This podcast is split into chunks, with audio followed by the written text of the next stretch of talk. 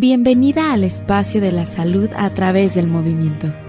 Bienvenida a la expresión y transformación a través de la danza. Esto es María Numi. Con la maestra en neurociencias, educación y aprendizaje, María Núñez Michel. Hello, Fibro Warriors. I would like to introduce today a wonderful human being. Her name is Adriana Lee. She's a medical doctor, a mother of eight, and I have the pleasure to have this interview with her today. Welcome, Adriana. How are you? Thank you, Lupita. Thank you so much for inviting me on this show. I'm very honored to, to be uh, with your Fibro Women.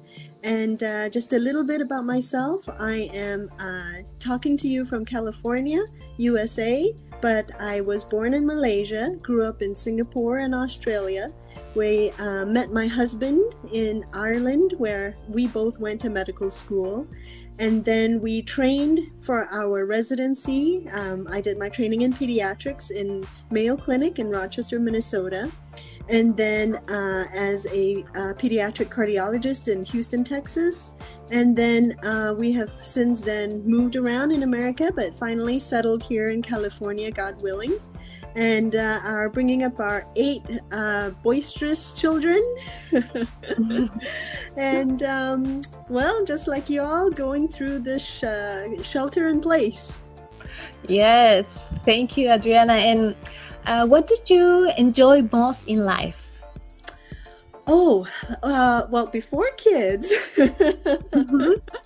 I before very and much after. enjoyed the outdoors. We, we, mm-hmm. my husband and I both really enjoyed uh, just being outdoors, camping, hiking, um, visiting, traveling um, food. We're very much foodies, and uh, but right now, you know, with eight kids, it's not so easy to do that. So we still enjoy going on vacations, and whenever possible, going out um, as a family. Um, and making music that that's another thing also is just being able to play we we like to play the piano all the kids like to play piano so Excellent. Okay, so let's go to start with the um, specific questions. Adriana, how do you feel about this time of lockdown? It's been what, eight weeks, eight or nine weeks, I think, here now in California that we've been in a lockdown. And for sure, this is not a time for the faint hearted. This is definitely um, unprecedented times like never before for the last century have we ever had a lockdown like this? And many people are having a very, very hard time. You know, either they've been um, personally affected by the coronavirus, they've had worries about their family members um, being affected, they've had emotional stress and uh, their worries about financial uh, well being, um, and all the difficulties that come with. Uh, being confined to your home, four walls, mm-hmm. for such a long period of time, it is not easy. It is not easy for us, also, as it is, you know, for for all families. Um, but I also see that during this time of great trial, it is also really a time of real blessing. I think this is a call for us to live our interior life um, and really kind of our focus has to be more away from the exterior into the interior. I think mm-hmm. I see this also as a time as a great blessing because never before and probably and we pray never again after will we ever have this time of bonding with our family members. We are so close to each other 24/7 for such a long period of time we get to know ourselves really well and we get to know each other really well in the family. So um, this, this is a time of trial for sure, but I think it's a chance for us to improve in so many aspects of our lives. Yeah, thank you. And how many kids do you have, and what is it like at home for you?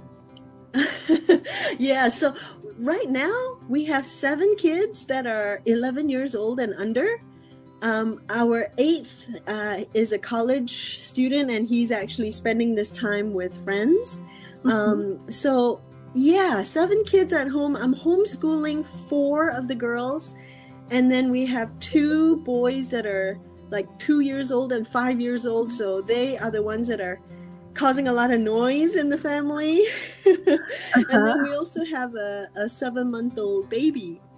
Um, so, what is it like at home? Well, it is it is busy. It's busy in a way that in the mornings it's all about homeschooling. In the mornings it's trying to get all the work done, trying to get all the you know school work accomplished hoping to get some learning in for the for the for the girls. And then in the afternoon it's um, kind of rest time prayer time. And then in the late afternoon it's more family time where we do activities together. We hopefully go out for some green time. I make it mandatory in our family that we all get some green time during the day. And then at nighttime it's you know kind of dinner and chores and um, hopefully we get some time to be able to do like a family bonding activity like a game a board game um, or something enjoyable as a family Wow, Adriana, seven kids. Wow, that's a lot. Uh, you must bump into someone everywhere you turn. And uh, do you ever feel like you need you you just need to get away and that it's too much sometimes? I think that it's easy to feel like everywhere I go, mm-hmm. I'm always forever like if I'm trying to sweep the floor, I'm bumping into three kids before I get to sweep the floor. You know, it, mm-hmm. it's like it, it takes a certain level of of patience you know to um to, to to get any simple task done because there's just so much more piled on top of of our day now compared to before. Um so yes it is definitely it can add to the stress of the day for sure but it's also a wonderful opportunity for us i think at every point wherever you meet a, a child wherever you meet someone to see that as an opportunity to express your love and concern for that member. So i heard about this concept of uh, bids from it's actually kind of a circulating idea that I didn't come up with, but I heard about it, and I think it's so so true because, um, you know, our family members and even ourselves, we are, I feel like, forever wanting to connect. That I think that's one of our inbuilt uh, things that each human being has is the desire and the want to connect with one another. So when, for example, myself, my husband, or my children, they come to me and they say something. It, it's like they they're wanting to they they're putting up a bid. You know, they're they're putting up something that says, "Hi, I wanna involve you in this conversation," or "I mm-hmm. want to get connected with you with this particular topic."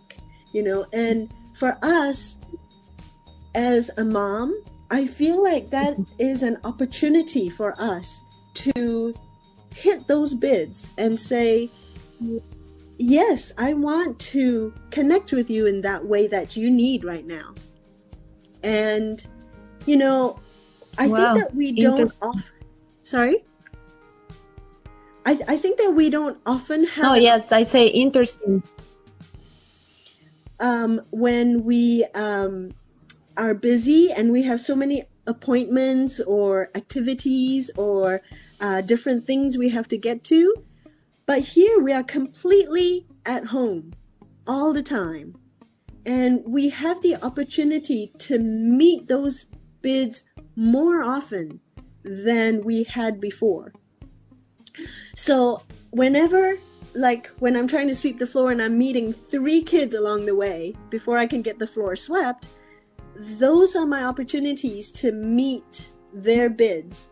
and that is really i feel like that is what we're called to do is like we're not going to be asked how well we swept the floor but we're going to be asked how well did we love our family? How well did we love the people that were put in our lives next to us? So for me the idea of the bids is a great way to think about how well am i meeting them where they need where they need.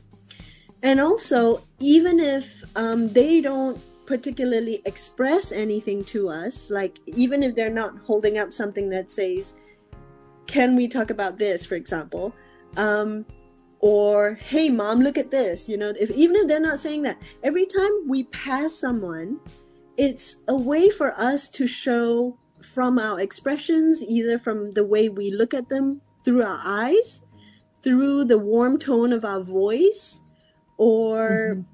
You know a, facial expression um it's a way an opportunity for us to just show them our love. It could be uh, you know a little pat on the hat uh, on the head ruffle their hair pat on the back you know any of those things is it's yes we meet them a lot but we have to see mm-hmm. them for the opportunity that they are that we can love better.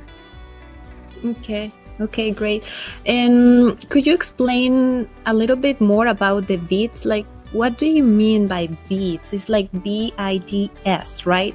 Yes, yes, yes. That's exactly um, what I was saying. Was mm-hmm. you know, um, for example, um, somebody may come to you and say, "Look, mom, look what I did," or "Look what I drew," and then if you say, you know, uh, depending on your on your um, response, we are More, either uh-huh. meeting those bids or not it, it oh, really okay. is a question of, for example, um, if they've drawn something that they're very proud of, and you go, hmm, okay, and then you walk away, well, here is a little child's hopes and you know pride pride and having done what he or she has done and wanting to get um, that acknowledgement. But imagine if you were able to get down to his or her level, look her in the eye, and share with her and point to the picture that she drew, for example, and say, Wow, look at these colors that you used. And, you know, kind of like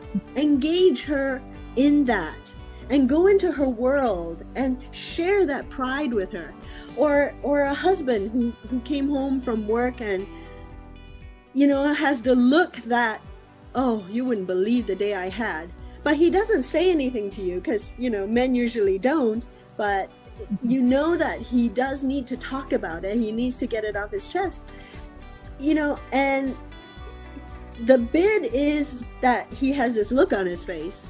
But what do you do mm-hmm. with that bid? Do you do you ignore it or do you sort of, you know, sit him down, give him give him his favorite beer or whatever that he likes and then be there to listen to him you know so okay, i think that yes. i think that i think the bids is, is kind of a concrete way of being able to say if we are able to meet you know 50% of the bids that we got today from our family members but tomorrow we can meet 51% and the day after 52% you know i think that that's a good thing and sometimes we meet more, sometimes we meet less, but I think mm-hmm. it's okay. It's great example.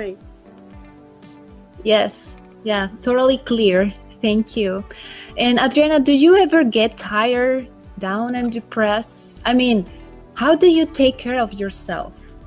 Yes, yes, that's really, really important because you know, as a mom, and I think all moms know this, for some strange reason, when I had my first child, I, I didn't understand this at all. But then it became clearer and clearer to me as, you know, I had friends who were in the same situation as I am, and as I had more children, it became clearer and clearer to me that moms are where the spiritual temperature and the emotional well being of the family is set. So if the mom is doing well, then the whole family is doing well. Mm-hmm. But if the mom is down on the dumps and is tired and vexed and is squeezed out and totally running on no juice, you know, then the whole family is the same.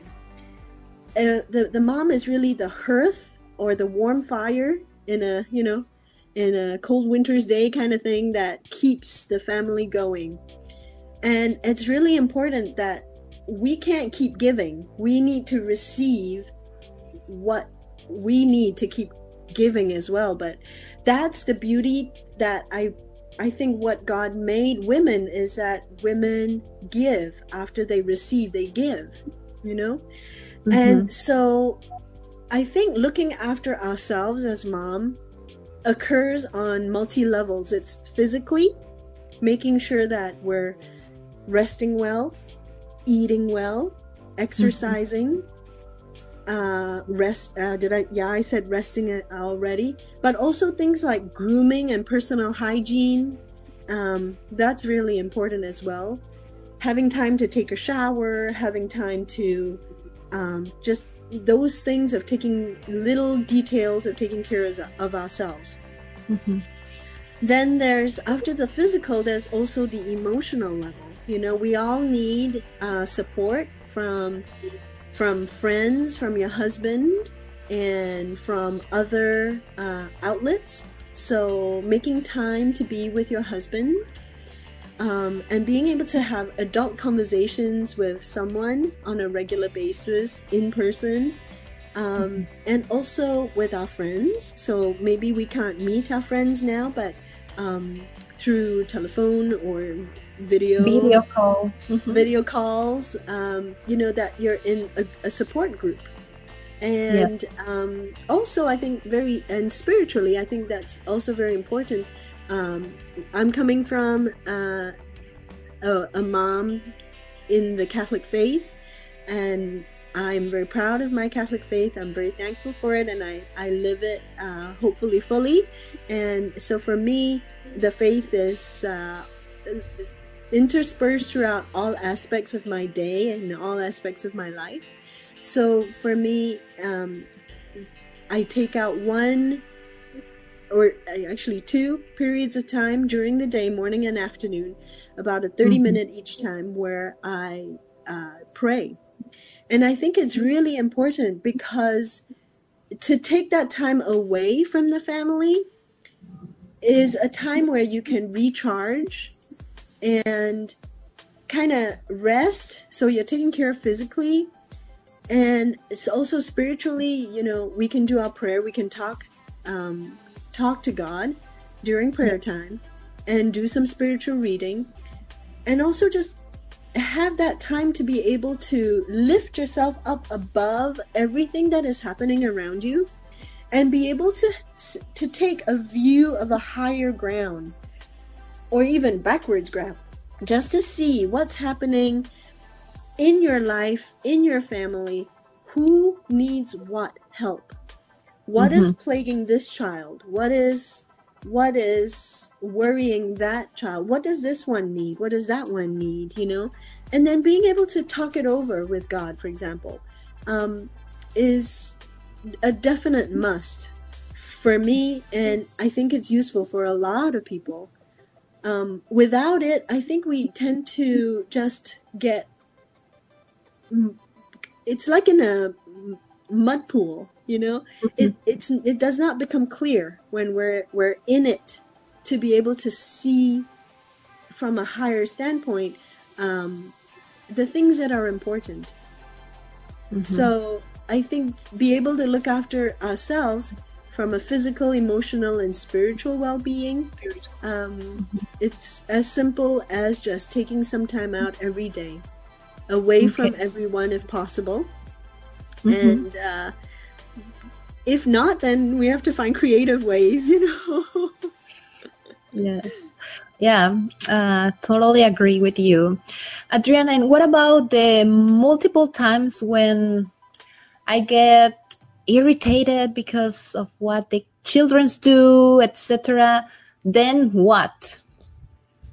So I think it can get a lot of um, emails that I'm getting now are helping with that and are dealing with uh, the issue of being stuck at home and mm-hmm. having a lot of irritations that occur from so many people at home or maybe not so many people but just the people that are in your family at home all the time and it sets up points of friction for everyone so i think in order to decrease the number of friction points that occur it's really important to have um, what i call an infrastructure um, where like everybody in the family knows what happens sort of during the course of the day. So it's kind of like a timetable that is ingrained, but also visible um, to all the family members so that they know what to expect.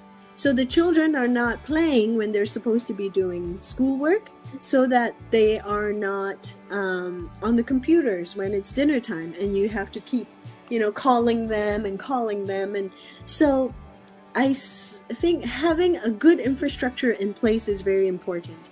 And the infrastructure can deal with things like a timetable, uh, chores, and uh, rotations for anything that might be unique to your family, you know? So I think after you have the infrastructure in place, I think um, we should not be surprised that difficulties are going to happen in our day I think if we go into our day thinking that it's going to be smooth sailing, we're in for a rough day. But we you should be um, prepared. When you wake up in the morning, you know, you like when you're brushing your teeth, when you're getting yourself ready, as you're getting your physical self ready, you can also sort of just get your internal self ready. We can mm-hmm. sort of put on um, in in our family we call it the five stars i put up a chart in our family dining room where we said these are the five stars. Patience understanding cheerfulness helpfulness and forgiveness. The five hmm. stars i feel are so important during this time. And I think if while you're brushing your teeth and getting ready physically for the morning, you can put on these five stars internally and say, I want to react in a way that is all those five things patient, understanding, forgiving, cheerfully, and helpfully to all my family members today. Can't guarantee about tomorrow, but today this is what I'm going to try to strive for, you know? And um, so if we go into our day meeting the challenges, the little challenges, the little irritations, and the frustrations with that kind of uh, attitude, I think it sets us off in a better better platform. And not only that, we're teaching our children those virtues also. Yes. And but they cannot learn that if they're not seeing you live it if they're seeing the mom live those virtues, then and they receive it, they're on the receiving end, and they're all the way tanked up with those, then even if maybe not right away you're not seeing it from them, but when they've been tanked up and you've been living it day in, day out, then at some point it's going to come out, it's going to flow out of them. That mm-hmm. then you're going to see them be patient and generous and forgiving and and helpful and cheerful as well. Mm-hmm. Um, well, beautiful answer. Yes, and then there are more. Oh, uh, let's see. Um, let's see. I think also a few a few things. Um, also, just to remember that when children are having a hard time, I think for me at least, uh, the hardest times is when the children have a meltdown and they're screaming and kicking and they're fighting with each other. We really have to kind of take a deep breath and kind of just make sure we're okay ourselves. Because we are no good to them if we kind of get in their mix and get all mad and angry and fighting with them. And if they shout we're shouting louder and they're shouting louder and we're shouting louder. That, that really just doesn't mm-hmm. help them at all. Things just spiral downwards and they get worse. And so we can practice some maybe um, mindfulness techniques ourselves when that happens to calm ourselves down if we need calming. But maybe, you know, you're one of those people who who can go through those situations and sail through calmly, you know, but uh, perhaps many of us do get like get tense when the children are fighting and when they're screaming and having a meltdown. Um, so there are many practices of mindfulness techniques out there.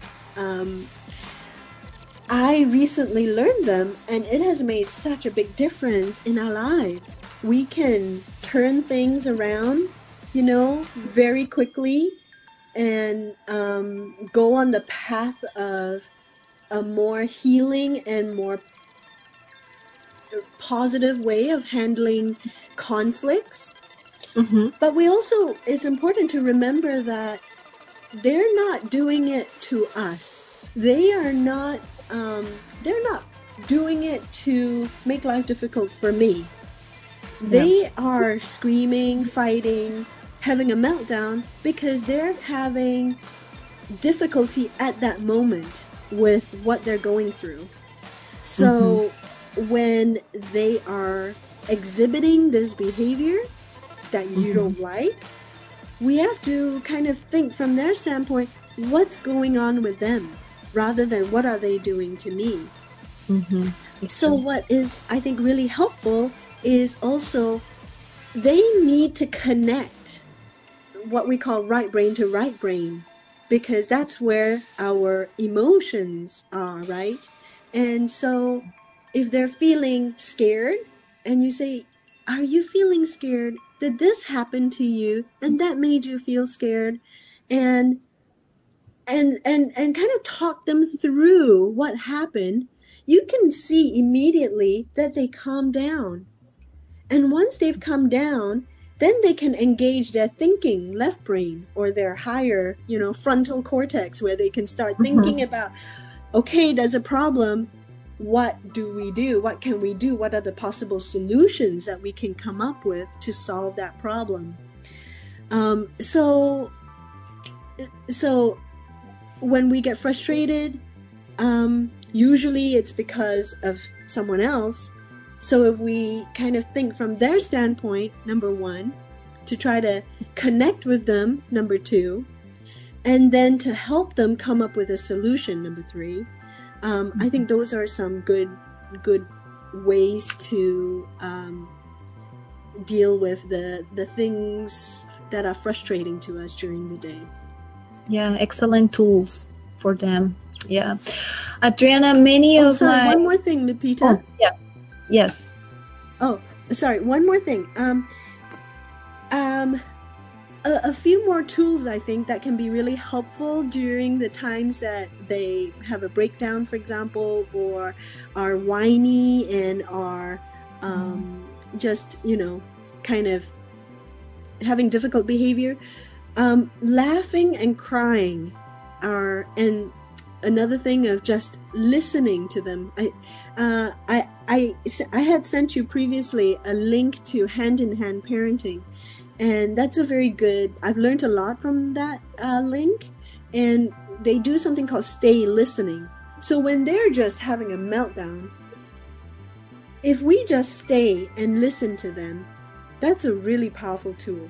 And if they have to cry it out and scream it out, that again you being there and being able to to be there in a warm nurturing way while they're working through their screaming and their crying is another really powerful way to heal what is going on in their little world. And um, also uh, the other thing is of laughing being able to laugh and play with them.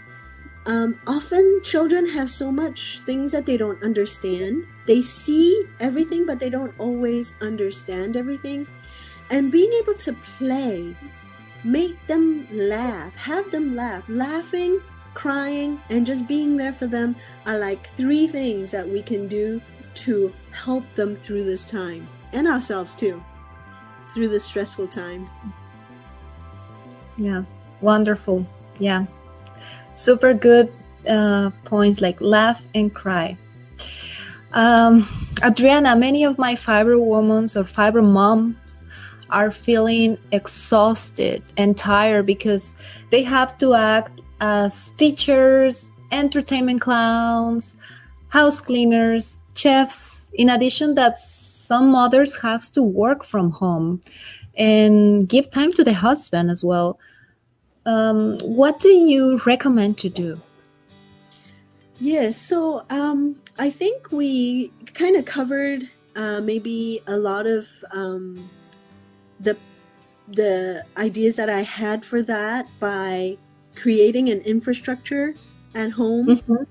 Um, because that already that decreases the amount of stress I think that would occur yes. in a daily life, and also I think um, perhaps this is a time where if it is stressful to cook gourmet food from scratch, maybe this is the time to get microwave dinners, you know? And um, unless, of course, you know, cooking gourmet food together as a family would actually be a bonding and it would not cause more stress than it would uh, than if you didn't do it. So, um, I think simplifying things as much as possible, if it is helpful, and getting help when you need it. For example, if you need uh, to hire a babysitter or a nanny to help with um, looking after a toddler while you have to work and homeschool the older kids, I think that if it is possible for you to do so, this is the time. This is the time to spend the money and to um, and to get the extra help you need in whatever in whatever form. Not just babysitter, but maybe a cook or maybe um, mm-hmm. Somebody who can help you clean the house or somebody to help with the garden. You know, um, depending on the restrictions in the area that you're at, maybe you can uh, hire those people for help, maybe you can't. But if able and if needed, I think this is the time to do so. Um, also, I think uh, we talked about looking after ourselves as moms, emotionally, physically, and spiritually. But also, here um, on earth, I think we get a lot of our love tank topped up by spending time with our husband because we, you know, God created us to uh, bring each other to heaven. And so we need our husbands. We rely on him and he relies on us. We have to walk this journey together, and they can give us so much of the human love that we as moms need uh, on earth here. So, spending time with our husbands and making that a priority um, maybe we can't go out to a restaurant, but maybe we can get creative. Love is creative. So um, maybe you can put a movie on with pizza for the kids in one room, and then you and your husband can go to another room and set up a nice candlelight dinner. Um, nice. Yeah. So uh, it's definitely stressful for everyone, but priorities and being able to prioritize um, what is most necessary, taking away what is not, and just concentrating on doing the core necessities well. And then, if possible, then adding on the extras. Mm-hmm. Excellent. Thank you.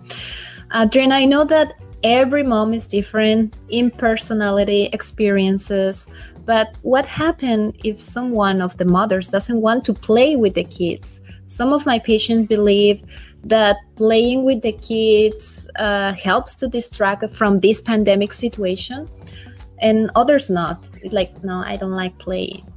Uh, does playing games with the kids helps in this pandemic situation, and why? Oh, uh, definitely.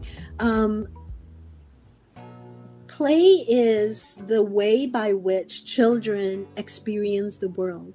It is how they learn and it is how they work through what is happening to them in their lives. if you were to deprive a child of play, it is tantamount to depriving a human of oxygen. It is that important, play, to a child. And if we can play with our children, we are able to relate with them and our relationship improves so that they will listen to you better. You can have more um, compliance from your children. Uh, there are actually good books. Um, Lawrence Cohen writes a great book called Playful Parenting, and uh, it's an excellent book on how play is vital to nurturing bonds and helping the children cope.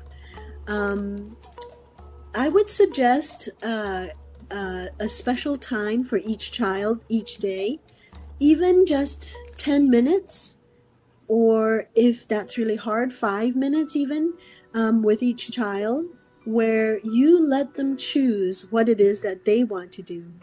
And you they lead the way and you are present body mind and spirit to them the whole five or ten minutes that you can you can carve out for them and if you're able to mirror back their emotions during that time their love tank is going to get filled you know so quickly that that is how they experience um, love and um, how they learn how to deal with things. Because through play you can role play things that may be scary for them you can you know say some say an an, an, an event was was traumatizing for them. For example something happened with their their sibling and then you know you can play with dolls you can draw it out you can explore that you can explore those feelings during that time. Um, or you can just do whatever um, the child leads you to do but uh, a good motto is to follow the laugh. So if the children are laughing keep going. Keep going that way. If they're not having a good time you know let's just stop there and try something else. Okay good advice. Um, is it important to explain to the kids what is happening in the world with this pandemic situation? This is a really common question, and why? Definitely. I mean, they they obviously see that things are different. They obviously see that their whole world has been turned upside down and what they're that what they were able to do in the past they are now no longer able to do they used to be able to go play with their friends, their neighbors, but now they're not able, and now they have to, stay six feet apart from each other here in America, at least, you know.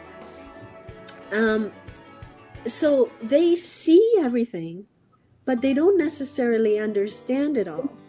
So mm-hmm. if we can help them to understand the why, then their compliance in social distancing, for example, not being able to go out with their friends, um, would be a lot better and and it also helps them to have a hope to have a hope that um, when things are better they can renew or or revisit their friends or the activities that they like to do or be able to go back to life as as they liked and loved mm-hmm. but in the meantime you know they can have fun too. This is a time where um, the children can find new ways of having fun together with the family, with their friends through creative ways like through Zoom or something, uh, video ways. Um, just just as a just as an anecdote, um, I I read about um, a, a saint, Saint Jose Maria, who in uh, the I think it was the 1930s in the Spanish Civil War, he had to spend several months cooped up in a room with mm. about five of his uh, colleagues, shall we say, and he was not able to leave the room at all. Everything was brought to him, you know, uh, but he was escaping from um, the civil authorities who were hunting priests, Catholic priests at the time.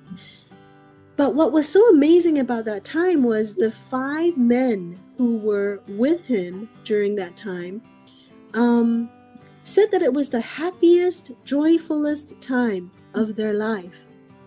Those five months, oh, those couple, uh, I think it was like three months that he was um, confined to the room.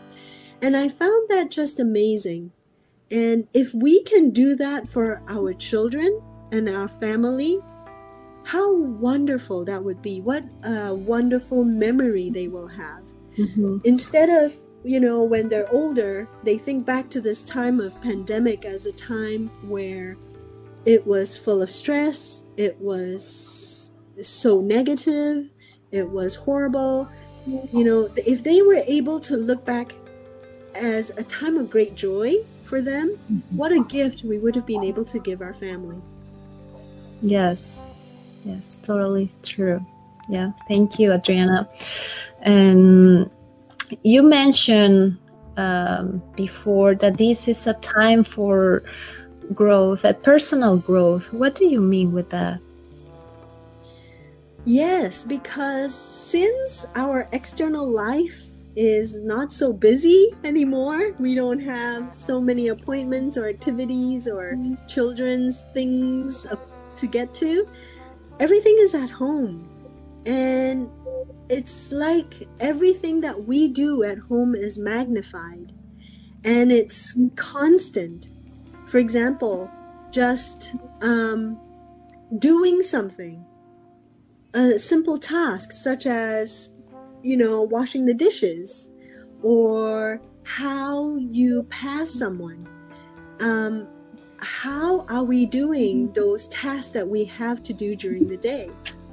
Mm-hmm. For example, um, if you're passing your husband and you are withholding a smile, and you notice that time and time again because, for it might be because he wasn't there to help out during the morning, um, and you hold that grudge, then that is and and you've noticed that you know you've noticed it this day you've noticed this again next week and you've noticed this again the week after.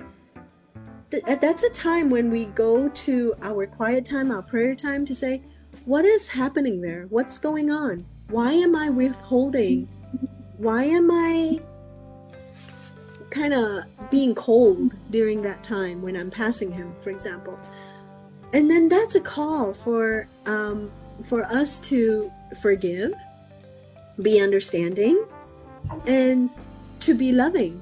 So, how can we do that very simply? I feel like a very simple way to do this is just by smiling.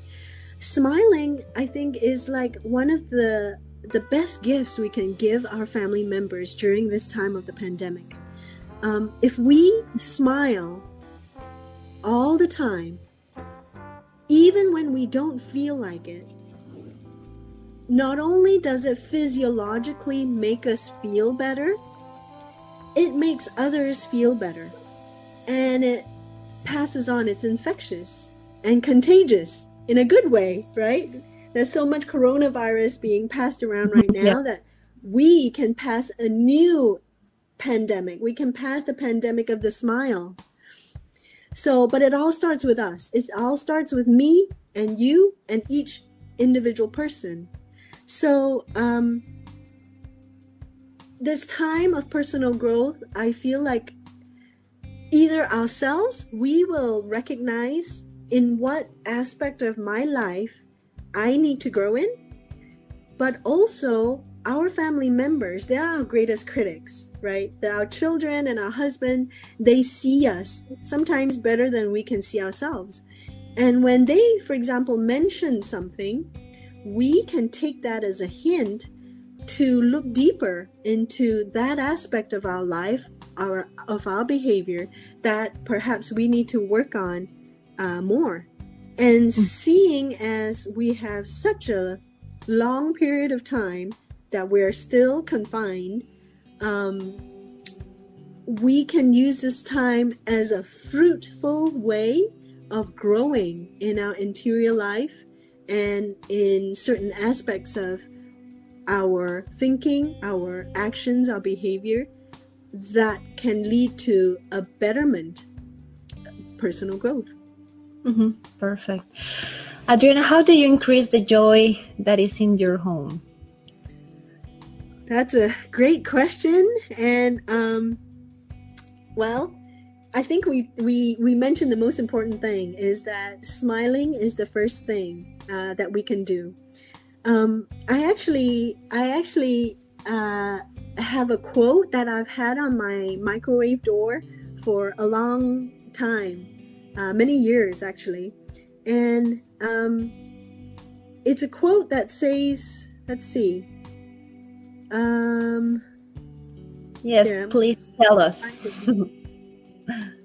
it's a really a beautiful quote, and and I got it from uh, one of the spiritual reading books, but I don't have the name of the book with me. It says, To have the power to spread laughter and gaiety about you is a lovely thing. To be even in small ways difficult, prickly, unhelpful, aloof, spiteful is a grave destruction of family life.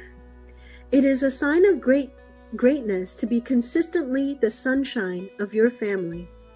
So I think we can we can um, really spread joy in our family by smiling often and taking care of our appearances. Um, how we carry ourselves physically as well as our demeanor. So when people look at us, they see two things. They see physically what what they can see with their eyes, but also what we portray, our demeanor. So if our demeanor is one that is it smooths things out, um, and it uh, we, know when we have to, for example, hold our tongue, even when we really want to say something. Um, it really bugs us and it really just uh, annoys us, but we know that this is not a good time. That it would be really hurtful if we had said it. Mm-hmm. Um, that is that will lead to greater peace in the home. But joy is not the same thing as um, happiness or a feeling of a, a good spirit as mm-hmm. is understood in the world. We know that joy is not just present in the absence of trials or difficulties and temptations. We know that joy is actually a fruit of the Holy Spirit that is rooted in the love that Christ has for us from the cross. So, joy is really only possible if we have love. And it is very possible to and co- totally compatible to have joy in the midst of difficulties and sufferings and challenges as we are now. And because we can recognize that precisely in those moments when we have those difficulties, if we have a heart that is completely willing to abandon ourselves, you know, to God, to trust in Him, and a love that is willing to endure all things uh, from a loving and merciful Father, that is when we are closest to our to our Lord. That is when we are closest to Christ on the cross, and that is when we are, so to speak, redeeming the world with Him and when we have love through those difficulties and sufferings and challenges, that no, that knowledge that we are doing what God has lovingly given us as a way to bring us to heaven. And not only that, but to help others get to heaven with with us. That is where our true joy comes from. So nothing else is as, as important as that, is that reaction. That reaction, it's not so much what happens to us, it's our reaction, giving back to God what He has given us in terms of our cross, in terms of how we lovingly wrap our arms around that cross and bring everybody with us hopefully to heaven, you know, through that cross. So, how do we increase joy in the home? Well, I think we've kind of uh, talked about what we can do smiling, how we present ourselves and our demeanor, but also more importantly, that mindset of during that moment, during that trial, it is a time of great joy. We can convert that to a time of great joy depending on how we're reacting to it. Okay, perfect. Um, Adriana, I know that we are almost in time, and many are plagued by anxiety and worries in this pandemic situation. What can we do with this anxiety? Yes, um, that's a, also a very good question. I think it, if it is helpful, I think that we can write down on a piece of paper um, mm-hmm. the things that we are anxious about. So on one side, if we draw a line from the top to the bottom, down the middle of the page, and on one side, say the left side, we put down all the things that we cannot change. And on the right side, we put down things that we can change. I think there's only really two things that we can put on the right side. Everything else is on the left because we cannot control the coronavirus. We cannot control what the authorities do um, as a response to the coronavirus. We cannot control what our children do. We can only control our reactions to what our children do. On the right side, I think that the only thing we can put down is number one, attitude, and number two, our actions or reactions in this case. And also, when we've talked about how our reaction is so important, um, another little thing that I think is helpful is the thought that, or the idea that when we worry, we are talking to ourselves about things that we cannot change. Mm-hmm. But when we pray, we are talking to God about things that He can change. So I think as long as we realize that everything we have we can offer up to Him. Um, and we pray and we respond and react with love. We can get through this pandemic. And um, actually, I don't know if you have other things to to uh, ask, Lupita, but uh, there is a beautiful quote that Pope Francis has written.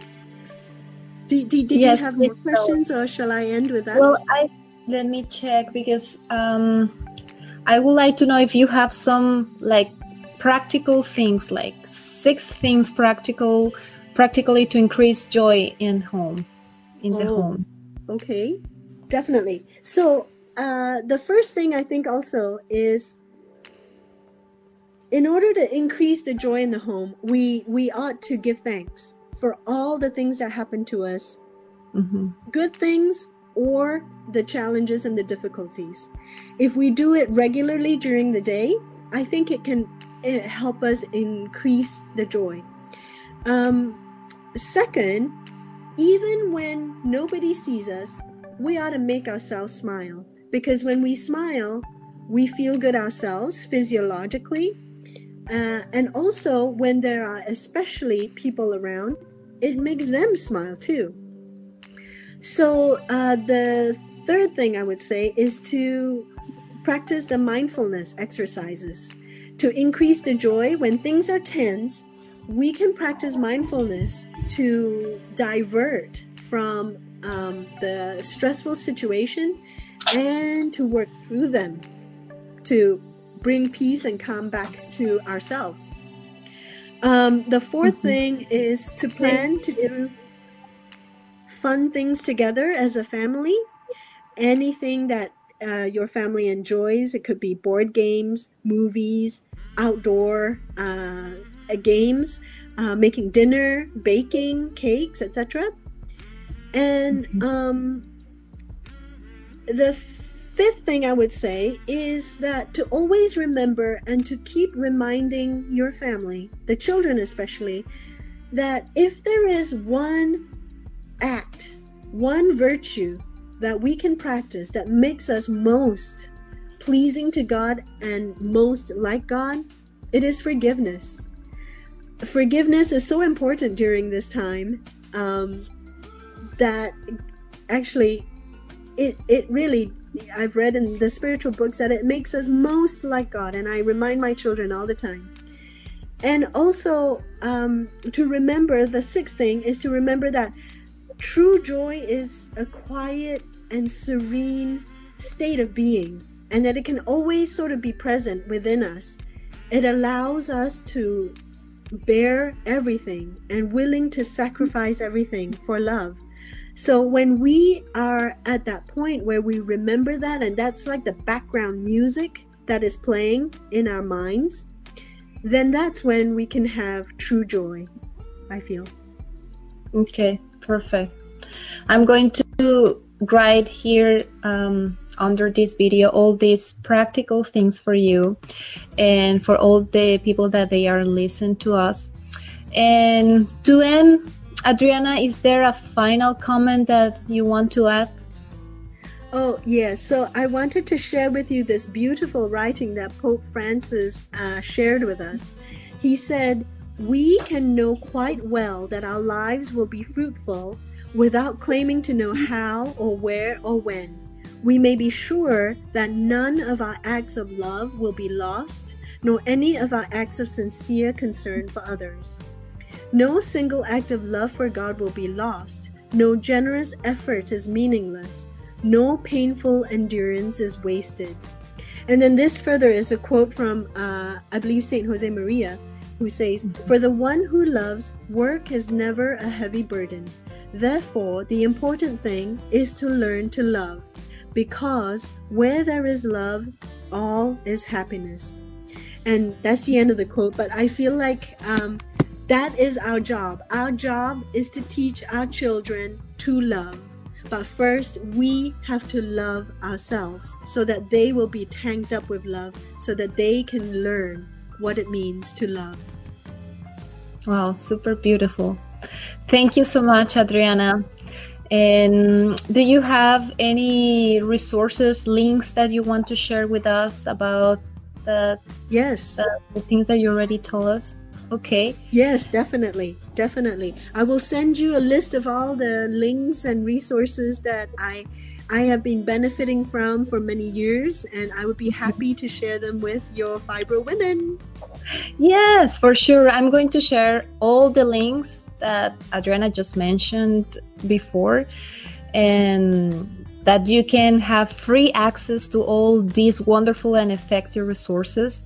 And Adriana, you have been very generous, extremely generous in sharing all this knowledge and experience that I'm sure that many of my fibro moms and fibro women uh, will appreciate. And I feel very honored to meet you, to meet uh, your family too, to play with your children, uh, the people that they don't know. Adriana uh, I met her before. I know her in person, and she has uh, wonderful children. I always say that when I have a family in the future, I would like to have many children, and now I already have a good reference. so, thank you, Adriana. I love the dynamics of your family member. Thank you very much for your time, your words, and for this moment that you have shared so special. And a big hug for you. A big hug for you too, Lupita. We are very, I was very glad to be able to share this time with you. And I thank you for helping me uh, be better by working towards this interview also. So, thank you to you. Bye bye now. Yeah. Bye bye. Bye bye. Take care. Escucha tu espíritu. Reconócete como alguien único e irrepetible. Conoce tu potencial y fuerza interior. Gracias por escuchar el espacio de María Numi. Hasta la próxima.